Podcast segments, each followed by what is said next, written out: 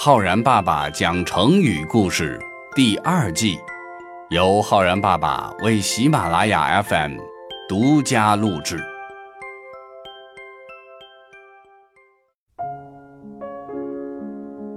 亲爱的小朋友们，我是浩然爸爸。小朋友们，在古代，战争打响之前，为了揭发敌人的罪行，争取到更多人的支持。会专门发布一些文章，这种文章叫做檄文。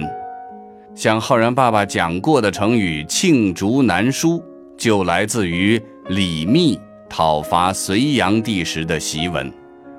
而历史上最传奇的檄文，恐怕是三国时期袁绍讨伐曹操的檄文“为袁绍袭豫州”。有一个成语。还和这篇檄文有关，叫做“箭在弦上”。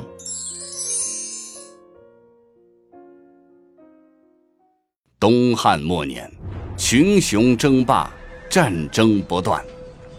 割据河北的袁绍，见曹操的势力越来越大，决定发兵讨伐曹操。在发兵之前，要发布一篇檄文。而在袁绍的手下掌管文书工作的陈琳接到了这个任务。这位陈琳才华横溢，和孔融、王粲等人并称建安七子，是当时天下最有名的才子之一。按照袁绍的意思，陈琳一挥而就，写成了一篇名为。为袁绍袭豫州的檄文，在这篇檄文里，陈琳不但隶属了曹操本人的各种罪状，连曹操的祖宗三代也辱骂了一番，文章畅快淋漓，气势无与伦比。当时曹操犯了头风病，每天头疼欲裂。这一天，他正犯着病呢，手下人给他送来了陈琳的这篇檄文。曹操一看檄文，毛骨悚然，惊出了一身冷汗。头风病竟这么莫名其妙的好了。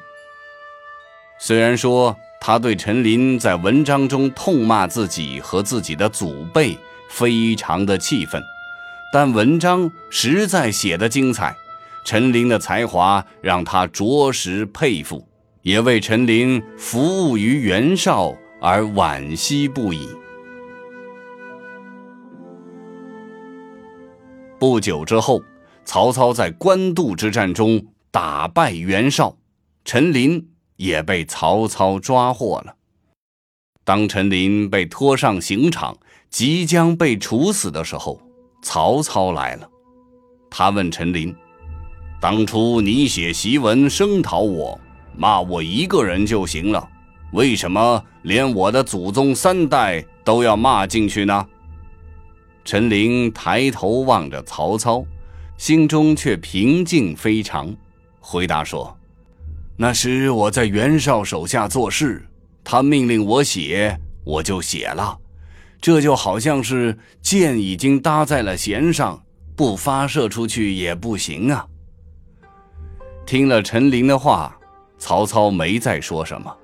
他也能够理解陈琳当时的处境，而且曹操是一个非常爱惜人才的人，对陈琳的才华很是欣赏，不仅没有杀了陈琳，还让陈琳做了自己的手下。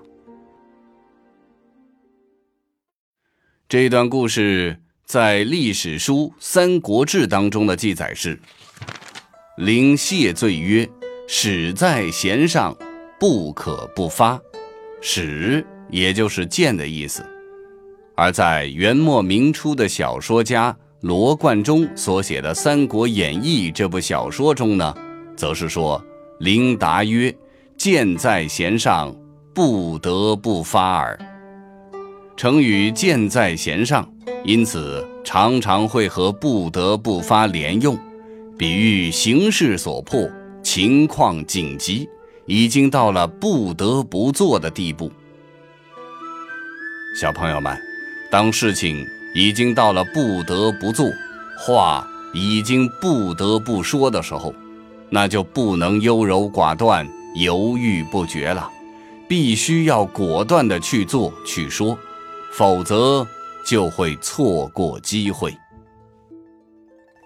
如果说用“箭在弦上”这个成语来造句的话，我们可以这样说：双方队员一上场，这场比赛已经箭在弦上，一触即发；或者说，箭在弦上，不得不发。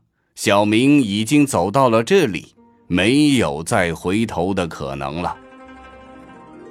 好了，小朋友们，你学会了。箭在弦上这个成语吗？我是浩然爸爸，我们明天见哦。